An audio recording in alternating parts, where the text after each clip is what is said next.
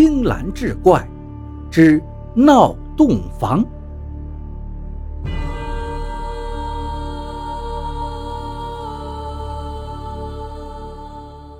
我家在山西的一个偏远农村。都说穷山恶水出刁民，这话在我的印象里一点也不为过。我自幼留守，和爷爷、小叔相依为命。爷爷是村里的仵作，靠帮村民们料理白事为生。仵作是本地方言，与偏南的端公、往北的先生寓意相差不多。那年我十岁，小叔将近奔三了，却还没个家室。爷爷火急火燎去外村买来一个叫柳烟的姑娘，给小叔做媳妇。这柳烟虽生得好看，但却是个傻子，因此小叔很是不悦，对其也是漠不关心、不闻不问。谁知后来，正因为小叔这个态度，才将柳烟置身地狱，造成了不可挽回的后果。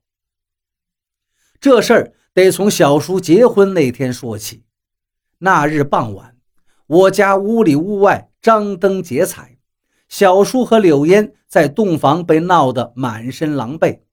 我端着一盘喜烟站在门口，招待前来凑热闹的村民。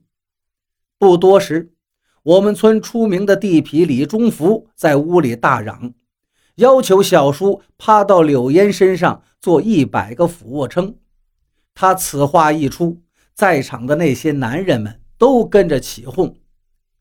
闹洞房在我们这里基本已成风俗，李忠福的这点把戏也属正常，我也就没怎么在意。而小叔此时却是一脸冷漠，被众人催急了，他竟厌恶地瞪了一眼柳烟，让李忠福替他做。听到这话，屋内一片哗然。再看李忠福一脸猥琐的奸笑，我隐约觉得不安，转身就跑去找爷爷。刚跑几步，我才想起爷爷正午时就喝得烂醉，此时应该还没醒酒。我心想，现在屋里还有很多长辈，这李中福胆儿再大，应该也不敢太放肆。我长舒了一口气，又折回新房。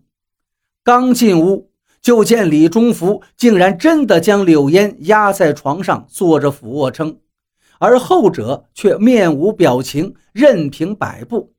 小叔在一旁脸色很难看，但也没说什么。没几分钟，李忠福故意装作体力不支，直接躺在柳烟身旁，明目张胆地揩油。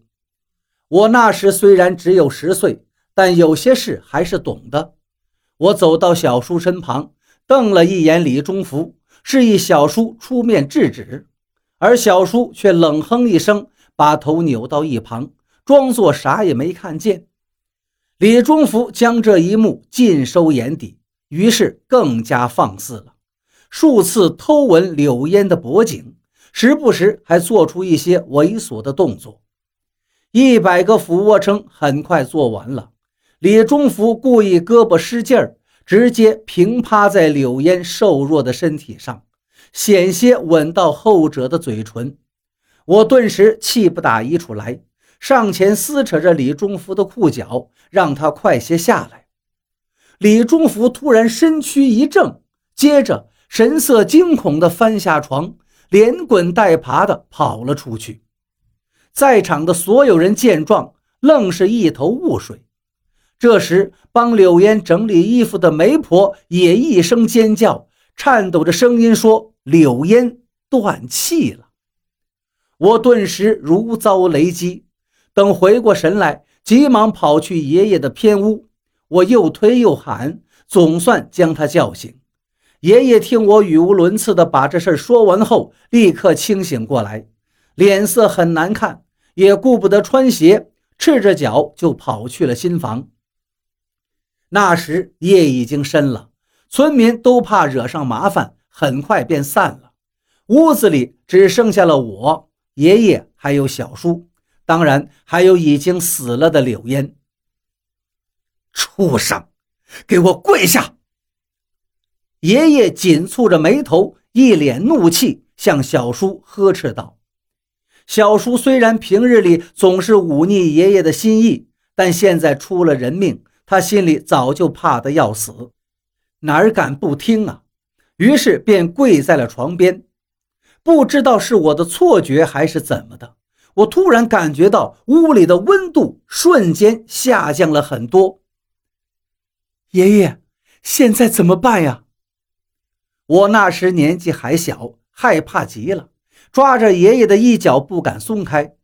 爷爷拨开我的手，走过去看了一眼柳烟的死相，才说道：“新婚夜死，双目不明，身穿红衣，脚踏绣鞋，又吸了阳气，必成厉鬼呀！”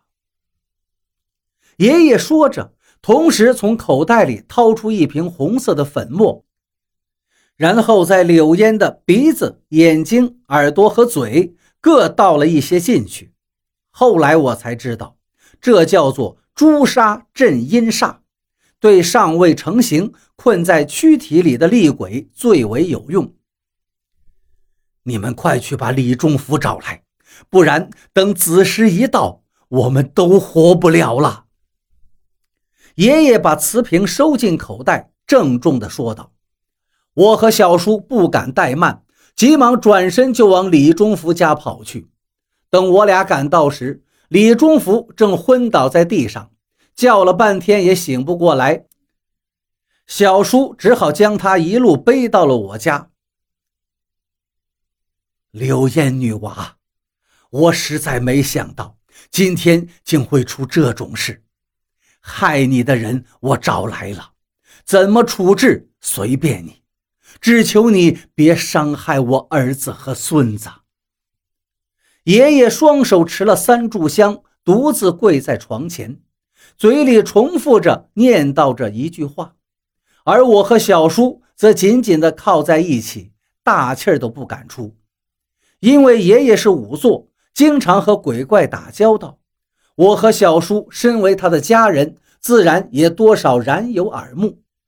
不多时，屋里竟狂风无根刮起，我下意识地用胳膊挡住眼睛。等风停了，我把胳膊拿开的时候，竟看到爷爷和小叔双双倒在地上，不知是生是死，而李忠福的尸体则不知所踪了。这着实把我吓了一跳。等我缓过神来，急忙跑过去探了一下爷爷和小叔的鼻息，却见床上的柳烟慢慢的坐了起来，红唇微起，发出一阵刺耳的声音：“为什么不救我？为什么看着我死？”我吓得啊的惨叫了一声，却一下子睁开了眼。看见爷爷和小叔正站在我旁边，脸上挂满了关切与焦急。爷爷、小叔，你们没事真是太好了。我毕竟还太小，猛地扑进爷爷怀里，哭了起来。爷爷拍拍我的肩膀，一脸慈祥地说道：“傻孩子，我们能有什么事？刚才屋里突然起了一阵风。”等我们睁开眼，就看见你躺在地上不省人事了。这是不是梦，还是谁先晕倒的，已经不重要了。我急忙问爷爷：“那李忠福呢？还有柳烟小婶呢？”爷爷看看我，又叹了口气：“哎，柳烟的尸体莫名其妙的不见了，还带走了李忠福。”但他没有阻止我把香拜完，说明他应下了，不会伤到你们。听了爷爷的话，我才松了口气。由于已经是半夜，我也困得不行了，就回屋睡觉了。第二天一早，我小叔突然大叫一声，我被吵醒了，急忙爬起来跑出去。这一看，着实把我吓得半死。爷爷竟然吊死在屋檐下了。他脚下被踢翻的板凳，足以说明他是自己上吊的。但爷爷死后，我家就一直很平静，直到小叔老了，我也有了家室，小叔才将那个隐藏了几十年的秘密告诉了我。原来，爷爷当时拜求柳烟的时候，只是求着让柳烟放过我跟小叔，而没提他自己，因为他身为仵作，很清楚。如果我家不死一个人，柳烟的冤气定然不会消除，所以他就牺牲了自己，换来了我和小叔的平安。